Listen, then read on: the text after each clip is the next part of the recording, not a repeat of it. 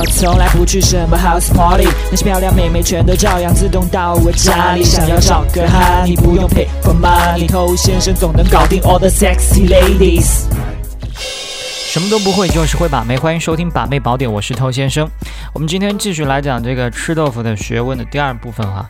在上一集呢，我们已经讲到了，触碰身体它有一个很重要的意义，在于你去测试、判断你现在跟这个妹子的发展究竟处于一个什么样的温度，然后根据现在的温度。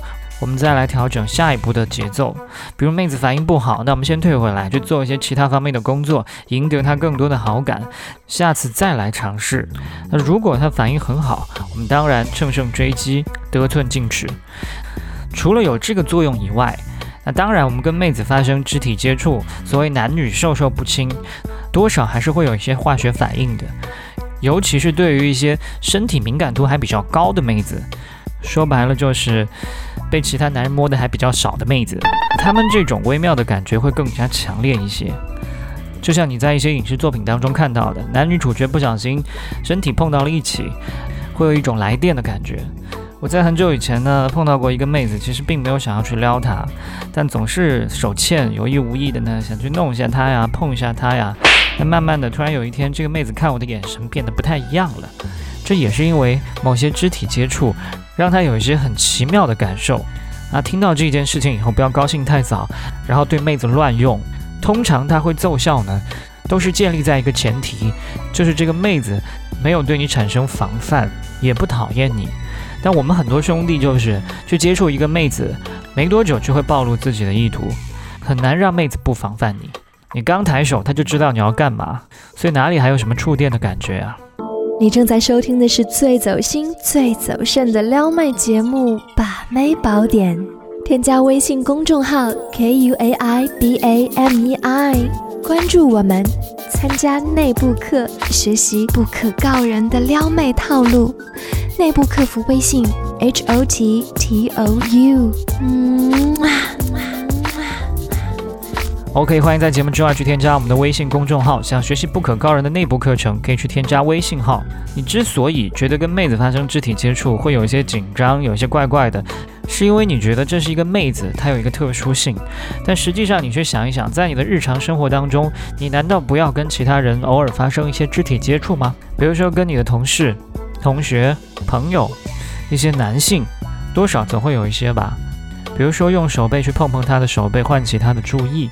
比如说走在一起的时候，不小心肩膀会碰到了肩膀；比如说轻轻拍拍他的背，这些都是我们在日常接触当中再正常不过的一些肢体接触。这对于一个直男来说，这是在吃豆腐吗？不是，这些动作它也是在沟通。所以，当我们跟妹子接触的时候，你也可以把妹子就当做你日常当中的这些好朋友一样，跟她发生这些非常浅、不过分的肢体接触。这些个肢体接触，它都是没有暧昧的感觉，没有调戏的成分的，对人人都可以做的动作。那对他一个已经跟你聊过一阵子天，彼此有一定接受度的妹子，为什么不可以呢？它有一个要领是什么呢？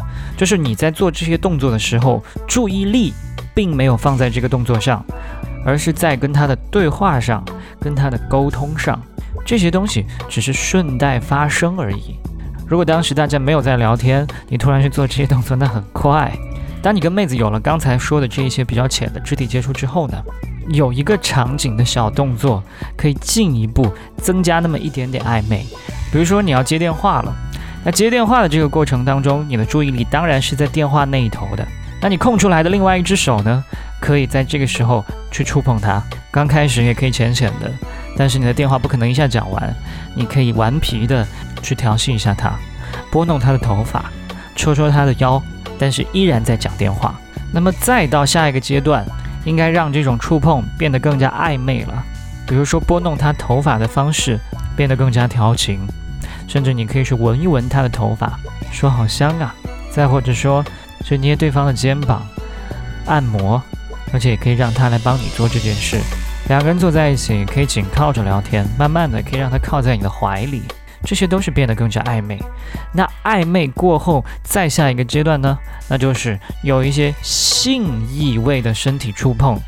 那我们今天要讲吗？当然不讲，是吧？对这个尺度还是要注意哈。对，有些事情也没办法。那我们今天就到这吧，好不好？我是头先生，祝你早日成功。